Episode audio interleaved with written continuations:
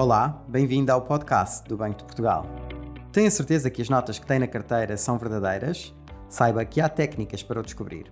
Combater a imitação fraudulenta de notas e moedas é uma das funções do Banco de Portugal. Por isso, o banco dá a conhecer publicamente os elementos de segurança das notas e moedas e as formas de detectar se são genuínas. Há uma parceria com a GNR para divulgar esta informação à população em geral. São realizadas sessões de informação gratuitas para estudantes, retalhistas, comerciantes e outros interessados. E organizadas ações de formação destinadas, sobretudo, a profissionais da banca, agências de câmbio e empresas de transporte de valores. Através do Centro Nacional de Contrafações, integrado no Banco de Portugal, é feita a análise, registro e classificação do dinheiro falso apreendido. Esta análise é essencial para as investigações policiais, ajudando a identificar e deter contrafatores.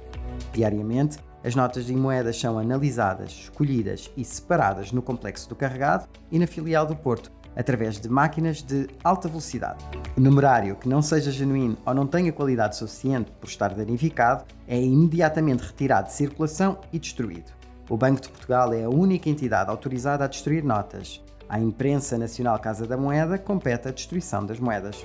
O Banco Central tem ainda a responsabilidade de fiscalizar a atuação de bancos, agências de câmbio e empresas de transporte e tratamento de valores. Estas entidades são obrigadas a respeitar vários requisitos quando colocam notas e moedas em recirculação, para evitar que dinheiro suspeito ou já danificado chegue à sua carteira. Saiba mais sobre o combate à contrafação de dinheiro e outras funções do Banco de Portugal em bportugal.pt e acompanhe-nos no Twitter, LinkedIn e Instagram.